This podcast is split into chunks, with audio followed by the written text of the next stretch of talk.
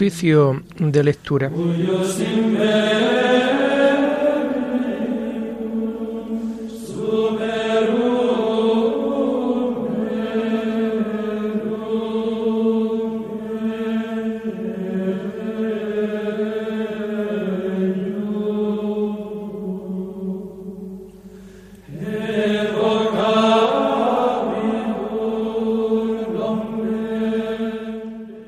Comenzamos el oficio de lectura de este jueves 24 de marzo de 2022, jueves de la tercera semana del tiempo de Cuaresma. Hacemos el oficio propio de este día.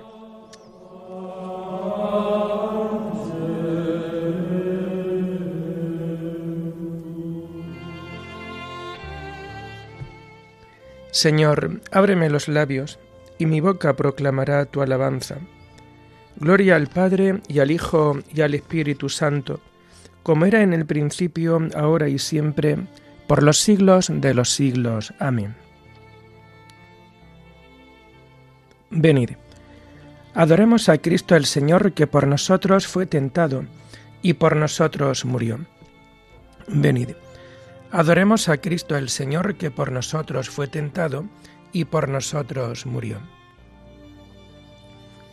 Venid, aclamemos al Señor, demos vítores a la roca que nos salva, entremos a su presencia dándole gracias, aclamándolo con cantos. Venid, adoremos a Cristo el Señor, que por nosotros fue tentado y por nosotros murió. Porque el Señor es un Dios grande, soberano de todos los dioses. Tiene en su mano la cima de la tierra, son suyas las cumbres de los montes Suyo es el mar porque Él lo hizo, la tierra firme que modelaron sus manos. Venid, adoremos a Cristo el Señor que por nosotros fue tentado y por nosotros murió. Entrad, postrémonos por tierra, bendiciendo al Señor Creador nuestro, porque Él es nuestro Dios, y nosotros su pueblo, el rebaño que Él guía. Venid, adoremos a Cristo el Señor que por nosotros fue tentado y por nosotros murió. Ojalá escuchéis hoy su voz, no endurezcáis el corazón como en Meribá, como el día de Masá en el desierto, cuando vuestros padres me pusieron a prueba y me tentaron, aunque habían visto mis obras. Venid, adoremos a Cristo el Señor que por nosotros fue tentado y por nosotros murió. Durante cuarenta años aquella generación me asqueó y dije, es un pueblo de corazón extraviado que no reconoce mi camino. Por eso he jurado en mi cólera que no entrarán en mi descanso. Venid, adoremos a Cristo el Señor que por nosotros fue tentado y por nosotros murió. Gloria al Padre y al Hijo y al Espíritu Santo, como era en el principio, ahora y siempre, por los siglos de los siglos. Amén. Venid, adoremos a Cristo el Señor que por nosotros fue tentado y por nosotros murió.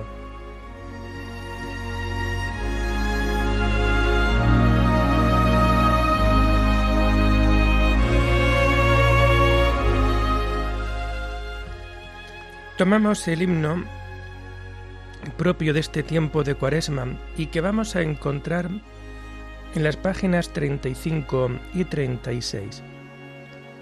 Llorando los pecados, tu pueblo está, Señor, vuélvenos tu mirada y danos el perdón. Seguiremos tus pasos, camino de la cruz, subiendo hasta la cumbre de la Pascua de luz.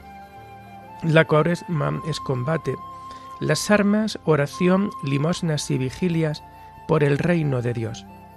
Convertid vuestra vida volved a vuestro Dios, y volveré a vosotros. Esto dice el Señor. Tus palabras de vida nos llevan hacia ti. Los días cuaresmales nos las hacen sentir. Amén.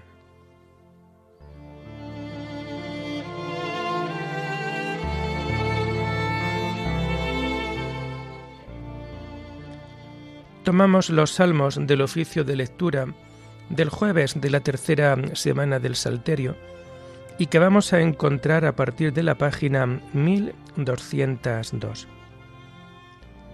Mira, Señor, y contempla nuestro oprobio. Tú, encolerizado con tu ungido, lo has rechazado y desechado. Has roto la alianza con tu siervo y has profanado hasta el suelo su corona. Has derribado sus murallas y derrocado sus fortalezas. Todo viandante lo saquea y es la burla de sus vecinos. Has sostenido la diestra de sus enemigos y has dado el triunfo a sus adversarios. Pero a él le has embotado la espada y no lo has confortado en la pelea. Has quebrado su cetro glorioso y has derribado su trono. Has acortado los días de su juventud y lo has cubierto de ignominia. Gloria al Padre y al Hijo y al Espíritu Santo, como era en el principio, ahora y siempre, por los siglos de los siglos. Amén. Mira, Señor, y contempla nuestro oprobio.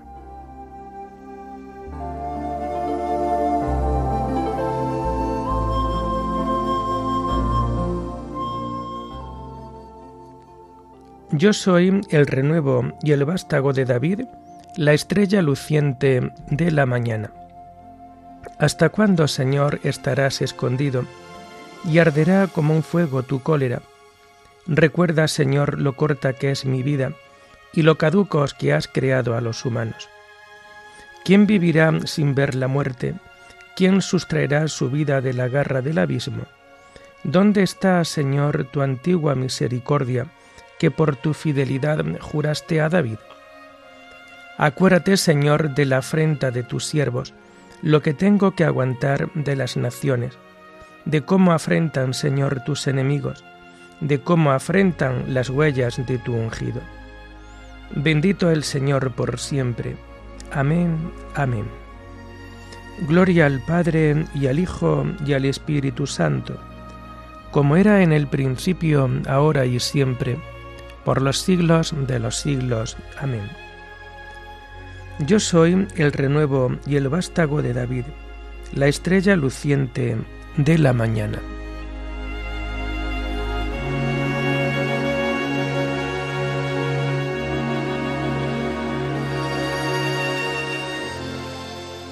Nuestros años se acaban como la hierba, pero tú, Señor, permaneces desde siempre y por siempre.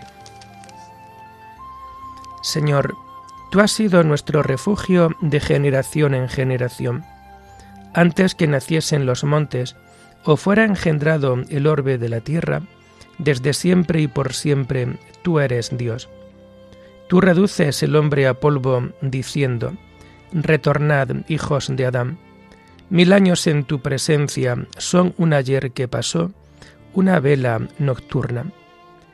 Los siembras año por año, como hierba que se renueva, que florece y se renueva por la mañana, y por la tarde la siega y se seca. ¿Cómo nos ha consumido tu cólera y nos ha trastornado tu indignación? Pusiste nuestras culpas ante ti, nuestros secretos ante la luz de tu mirada. Y todos nuestros días pasaron bajo tu cólera, y nuestros años se acabaron como un suspiro aunque uno viva setenta años y el más robusto hasta ochenta, la mayor parte son fatiga inútil, porque pasan a prisa y vuelan. ¿Quién conoce la vehemencia de tu ira? ¿Quién ha sentido el peso de tu cólera? Enséñanos a calcular nuestros años, para que adquiramos un corazón sensato. Vuélvete, Señor, ¿hasta cuándo? Ten compasión de tus siervos. Por la mañana, sácianos de tu misericordia, y toda nuestra vida será alegría y júbilo. Danos alegría por los días en que nos afligiste, por los años en que sufrimos desdichas. Que tus siervos vean tu acción y sus hijos tu gloria. Baje a nosotros la bondad del Señor y haga prósperas las obras de nuestras manos Gloria al Padre y al Hijo y al Espíritu Santo, como era en el principio, ahora y siempre, por los siglos de los siglos. Amén. Nuestros años se acaban como la hierba, pero tú, Señor, permaneces desde siempre y por siempre.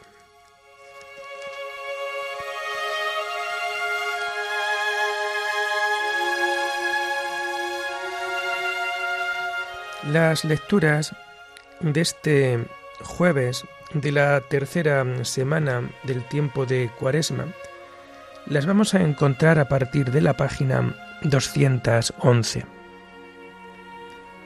El que medita la ley del Señor da fruto en su sazón. La primera lectura está tomada del libro del Éxodo, segundo código de la alianza. En aquellos días el Señor dijo a Moisés, Yo voy a hacer un pacto en presencia de tu pueblo. Haré maravillas como no se han hecho en ningún país ni nación, para que el pueblo con el que vives vea las obras terribles que voy a hacer por medio de ti. Cuando lo que yo te mando hoy, cumple lo que yo te mando hoy, Expulsaré por delante de ti a amorreos, cananeos, hititas, fereceos, heveos y jebuseos. No hagas alianza con los habitantes del país donde vas a entrar, porque sería un lazo para ti. Derribarás sus altares, quebrarás sus estelas, talarás sus árboles sagrados. No te postres ante dioses extraños, porque el Señor se llama Dios celoso y lo es. No hagas alianza con los habitantes de la tierra, porque se prostituyen con sus dioses, y cuando les ofrezcan sacrificios, te invitarán a comer con ellos. Ni tomes a sus hijas por mujeres para tus hijos, pues se prostituirán sus hijas con sus dioses, y prostituirán a tus hijos con sus dioses. No te hagas estatua de dioses guarda la fiesta de los ácimos. Comerás ácimos durante siete días por la fiesta del mes de Abib, según te mandé, porque en ese mes saliste de Egipto. Todo primer nacido macho que abra el vientre es mío, sea ternero o cordero. El primer nacido del borrico lo rescatarás con un cordero, y si no lo rescatas, le romperás la cerviz. Al mayor, al primero de tus hijos lo rescatarás y nadie se presentará ante mí con las manos vacías. Seis días trabajarás y el séptimo descansarás en la siembra o en la siega.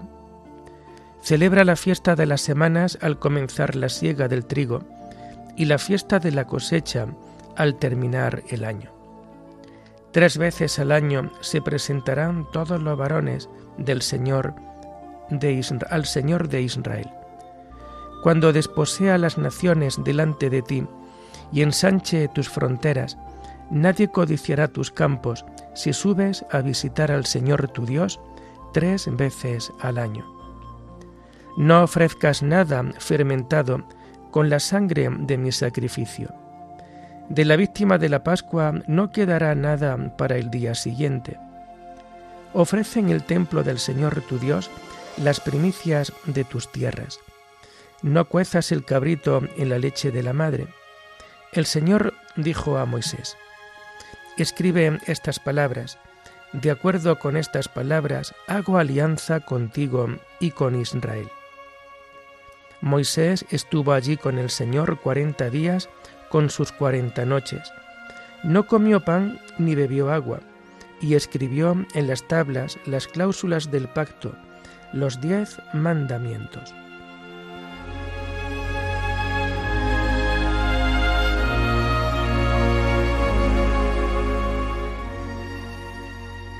La ley se dio por medio de Moisés, la gracia y la verdad vinieron por medio de Jesucristo.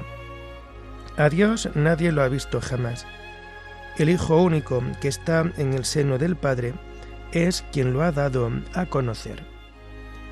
Nosotros todos, que llevamos la cara descubierta, reflejamos la gloria del Señor y nos vamos transformando en su imagen con resplandor creciente.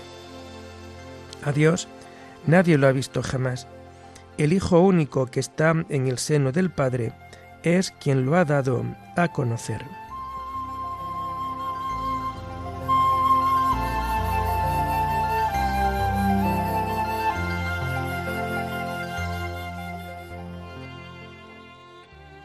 La segunda lectura está tomada del Tratado de Tertuliano Presbítero sobre la oración.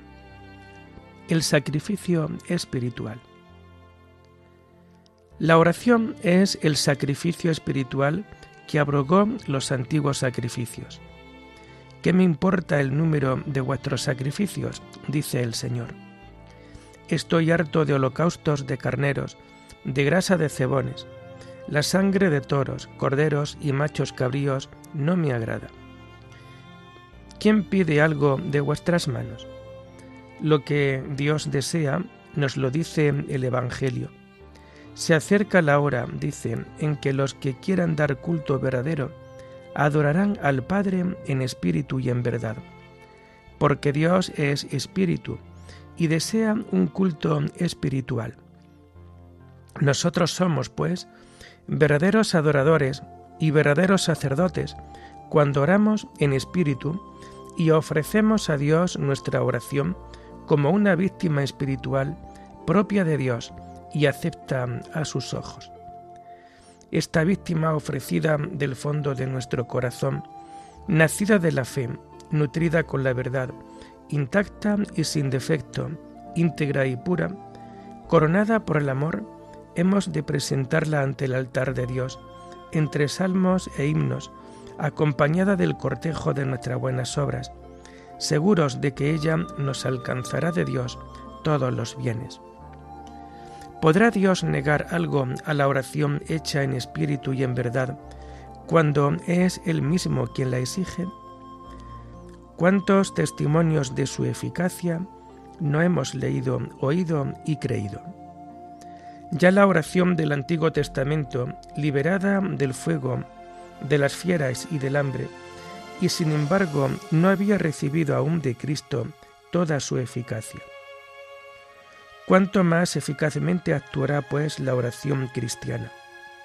No coloca un ángel para apagar con agua el fuego, ni cierra las bocas de los leones, ni lleva al hambriento la comida de los campesinos, ni aleja con el don de su gracia ningún sufrimiento, pero enseña la paciencia y aumenta la fe de los que sufren, para que comprendan lo que Dios prepara a los que padecen por su nombre.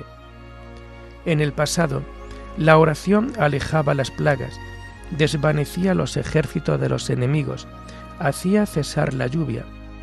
Ahora, la verdadera oración aleja la ira de Dios, implora a favor de los enemigos, suplica por los perseguidores. ¿Y qué tiene de sorprendente que pueda hacer bajar del cielo el agua del bautismo, si, puedo, si pudo también impetrar las lenguas de fuego? Solamente la oración vence a Dios, pero Cristo la quiso incapaz del mal y todopoderosa para el bien. La oración sacó a las almas de los muertos del mismo seno de la muerte, fortaleció a los débiles, curó a los enfermos, liberó a los endemoniados, abrió las mazmorras, soltó las ataduras de los inocentes. La oración perdona los delitos, aparta las tentaciones, extingue las persecuciones, consuela a los pusilánimes, recrea a los magnánimos, conduce a los peregrinos, mitiga las tormentas, aturde a los ladrones, alimenta a los pobres, rige a los ricos, levanta a los caídos, sostiene a los que van a caer, apoya a los que están en pie. Los ángeles oran también, oran todas las criaturas, oran los ganados y las fieras, que se arrodillan al salir de sus establos y cuevas y miran al cielo, pues no hacen vibrar en vano el aire con sus voces. Incluso las aves, cuando levantan el vuelo y se elevan hasta el cielo, extienden en forma de cruz sus alas, como si fueran manos, y hacen algo que parece también oración. ¿Qué más decir en honor de la oración? Incluso oró el mismo Señor, a quien corresponde el honor y la fuerza por los siglos de los siglos.